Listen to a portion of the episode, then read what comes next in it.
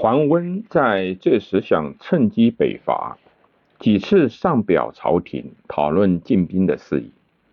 朝廷恐桓温北伐成功，更无法控制，故意把桓温的建议搁置不复。公元三四九年，石虎出使，虎徐州刺史王甲以寿春降晋，东晋政府就派徐。演二州刺史外戚楚吹任征讨大都督，率众三万北伐。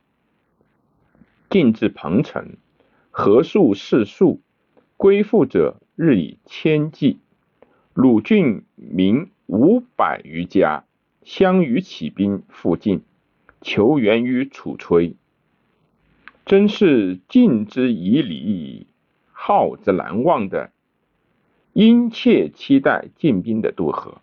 可是楚吹如雀，非将帅之才，一战而败，便退屯广陵。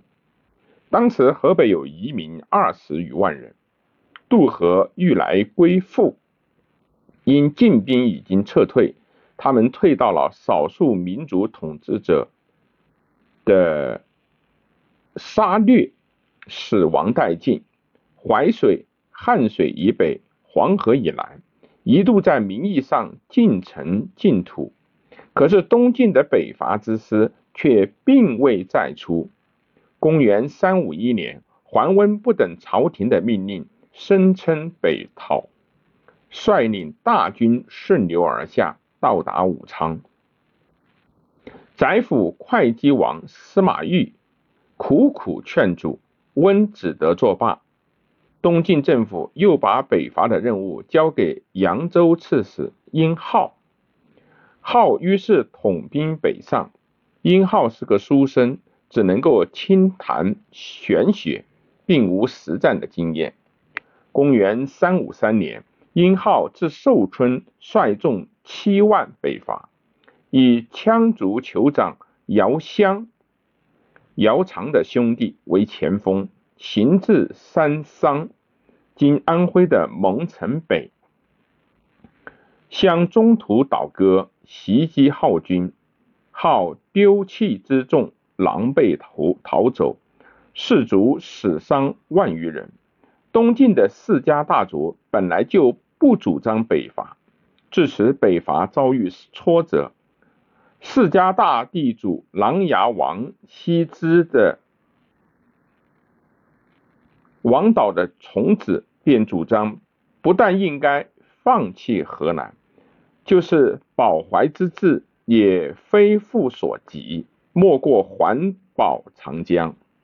东晋政府在这样不利的情况下，只得把施州拔归桓温来节制，也就是说。把收复河南的任务交给了桓温来负责。温上表弹劾殷浩，殷浩被罢免。这时谁也不能够阻止桓温的北伐了。公元三五四年，温率部骑四万至江陵，取道襄阳，出新水，进攻关中。与饶柳连败福主、秦主福建的军队，兵锋直达长安东边的坝上。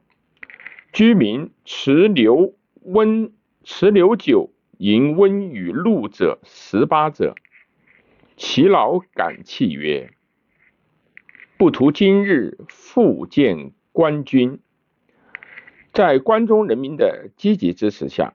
晋军才取得了胜利，迫使福建退保长安，深沟自固，不敢交战。桓温来时，由于运输上的困难，没有能够多带粮食。当时估计春麦已熟，可割取以为军粮。不料福建先期疏苗轻也，因此晋军在给养上遭遇了严重的困难。次年九月，温只得退兵。公元三五六年，逗留在河南许昌一带的羌族酋长姚襄进攻洛阳，桓温自江陵北伐，把姚襄击溃，襄西走关中，为秦主扶生所杀。桓温在收复洛阳以后，建议政府还都洛阳，并主张把永嘉以来波流江南的北人全部北徙河南。那时南渡的北方世家大族，他们已在江东自立庄园，自然不愿北迁，对桓温的建议纷纷提出了异议。复都洛阳之意就此作罢。公元三五八年，豫州刺史出缺，朝廷出礼任命桓温帝桓云为豫州刺史。尚书仆射琅琊王彪认为。温居上流，以割天下之半。其地复处西藩，东晋豫州刺史郑姑守，都城的健康在今的河南，故称豫州为西藩，非深根故地之意。于是朝廷任命吴兴太守陈俊、谢万。谢安的弟弟为豫州刺史。公元三五九年，万受命于徐兖二州刺史西谭北征。谭因病退屯彭城，万误认为是前燕大军压境，仓皇下令退兵，军随溃败，万单骑逃归。于是许昌、颍川、谯、沛诸城相次为前燕慕容氏所攻没。公元三六五年，洛阳又告失守。